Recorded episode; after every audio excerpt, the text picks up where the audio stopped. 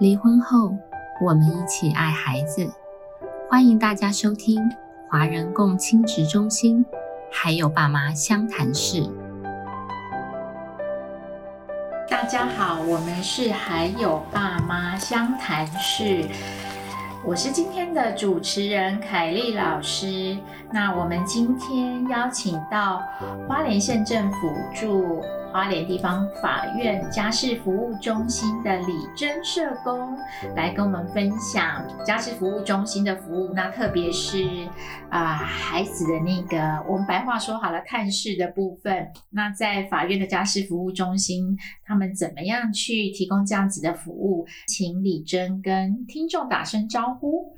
Hello，还有爸妈相谈室的听众朋友们，大家好，凯丽老师好，我是家事服务中心的李珍。好，所以声音听起来很甜美，本人也非常甜美。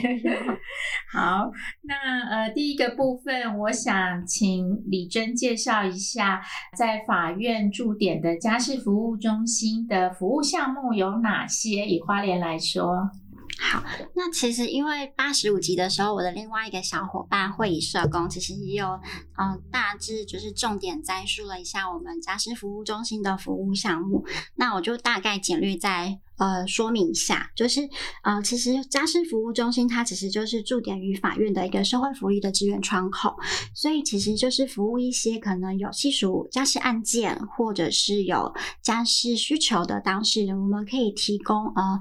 陪同出庭或者是子女会面，那这个就是待会可能会比较着重介绍的一个服务项目。再来是心理智商或者是父母亲子教育讲座。那以花莲家事服务中心。的话，我们当然还有一些办理一些像是家长成人的团体呀，或者是呃上心理适应的团体，还有亲子书要的团体，还有社区亲子讲座。所以其实这些都是我们的服务项目的内容。所以听起来非常的多元，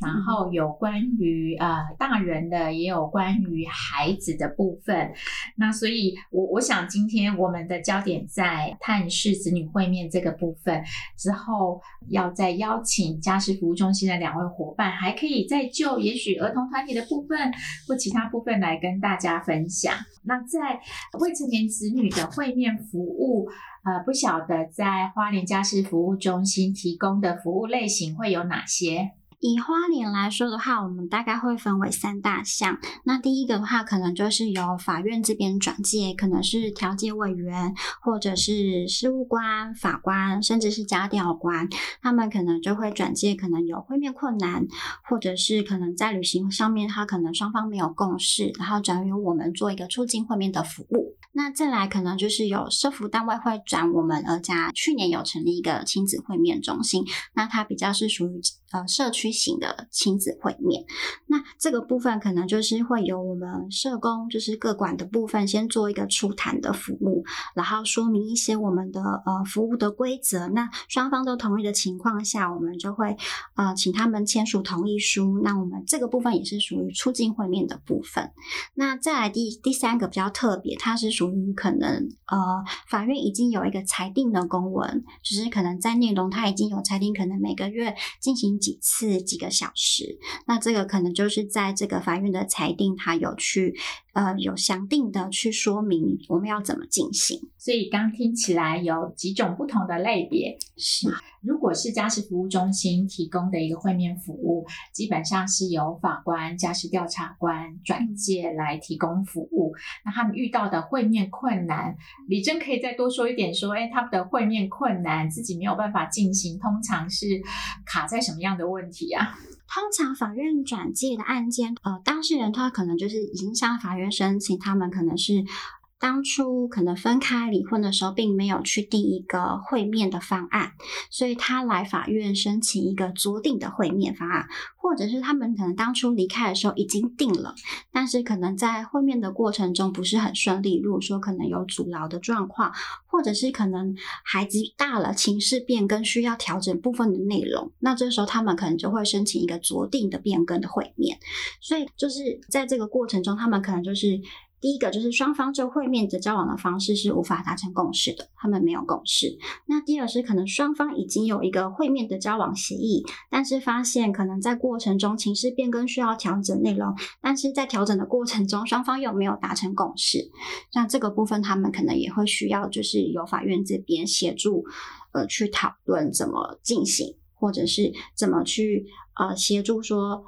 呃，再重新定一个会面方案，双方都可以配合的部分。啊，嗯所以刚听起来就是我我比较重复听到就是说，哎，没有共识，没有共识。嗯呃，这样的服务里面就是说，哎，在会面前，那儿家的团队，呃，因为呃驻法院家事服务中心是儿家承办，会怎么跟父母工作？刚说没有共识嘛，所以呃，法官转由我们做会面，这呃应该不是一个长期，除了刚说是。在譬如说保护令裁定里面已经定了一个一段时间跟频率，由第三方机构来协助以外，其他的这样的困难，通常转来以后，团队要做些什么？好，这是一个 非常困难的问题。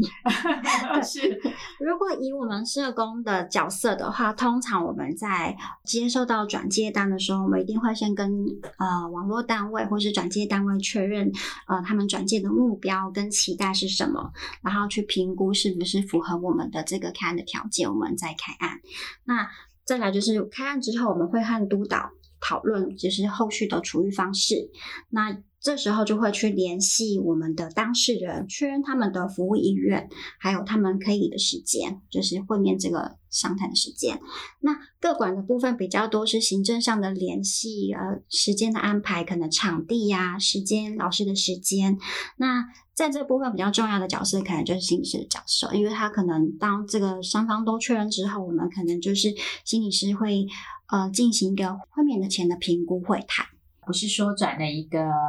案子来，那我们马上其实就呃要他们三方其实带孩子来，然后就进行会面，就是说在呃会面前的一个会谈，不管是个别或者跟父母的会谈，去讨论他们目前的困难，这个是重要的。那到底是卡在哪里，一直没有共识，或者是说孩子的年龄阶段不同了，这个方案需要有一些调整。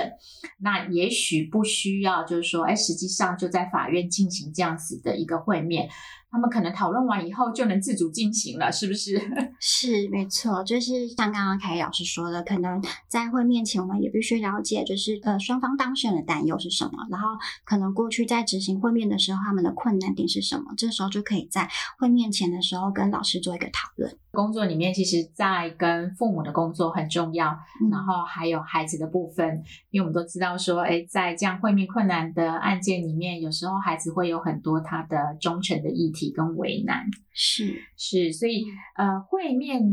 中的工作大概呃，就你真的了解，会是在做些什么？陪同吗？还是就是说有工作人员在场？那呃，大概做些什么？还是说应该依案件不同，会有不同的一个呃协助的形式跟介入？呃，当然是案件的状况也会有不同的呃调整的工作的模式，但大部分的话，可能就是以法院在进行出境会面的部分的话，通常心理师的角色会是比较多是在可能协助啊，或者是去观察。那适时的就是给予就是可能探视方他们可能在。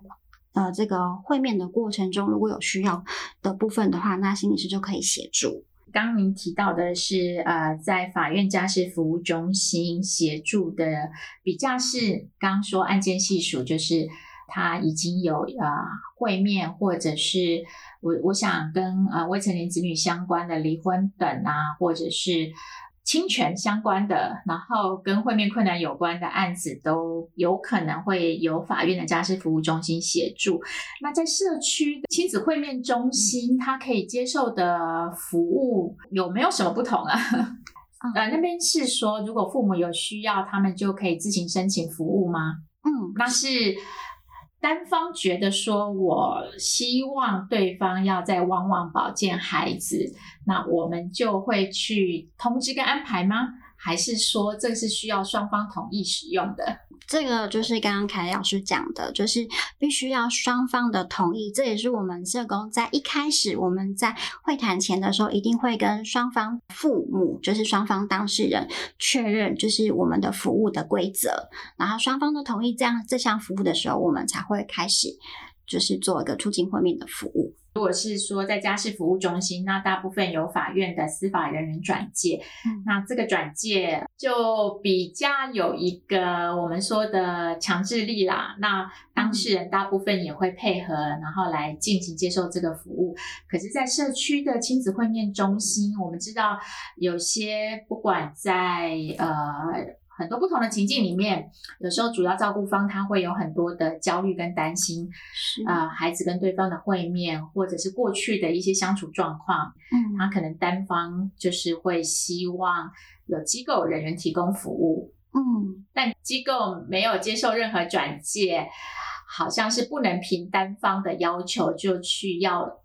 要对方在机构接受这个会面的。呃，一个服务嘛，对不对？是因为它前提就是一定要双方都同意接受这样的服务。好，所以呃，听众朋友，譬如说，如果你是主要照顾方，您对于孩子的会面有一些担心，那我想呃，不是马上就是说，哎，由社区的亲子会面中心提供服务，你可以先预约家事商谈，然后来讨论一下，说您的担忧是什么，或者目前碰到的困难是什么，那可以讨论以后再看看怎么样让这件事情可以顺利进行。嗯。是的，好，所以我们今天大概了解了法院的家事服务中心的服务，特别是关于未成年子女会面的部分。所以，呃，在法院的这个部分，它是需要你已经在法院有相关的一个案件进行中，然后呃，有家事服务中心提供服务。那如果啊，您在呃家事法庭没有任何的案件，但是有会面的困难，那您还是可以联系儿家协会的旺旺宝亲子会面中心，那也会有相关的服务提供给你们哦。谢谢大家，今天谢谢李真社工，好，谢谢凯丽老师。每周五晚上五点半上线更新，由花莲儿家协会制作播出。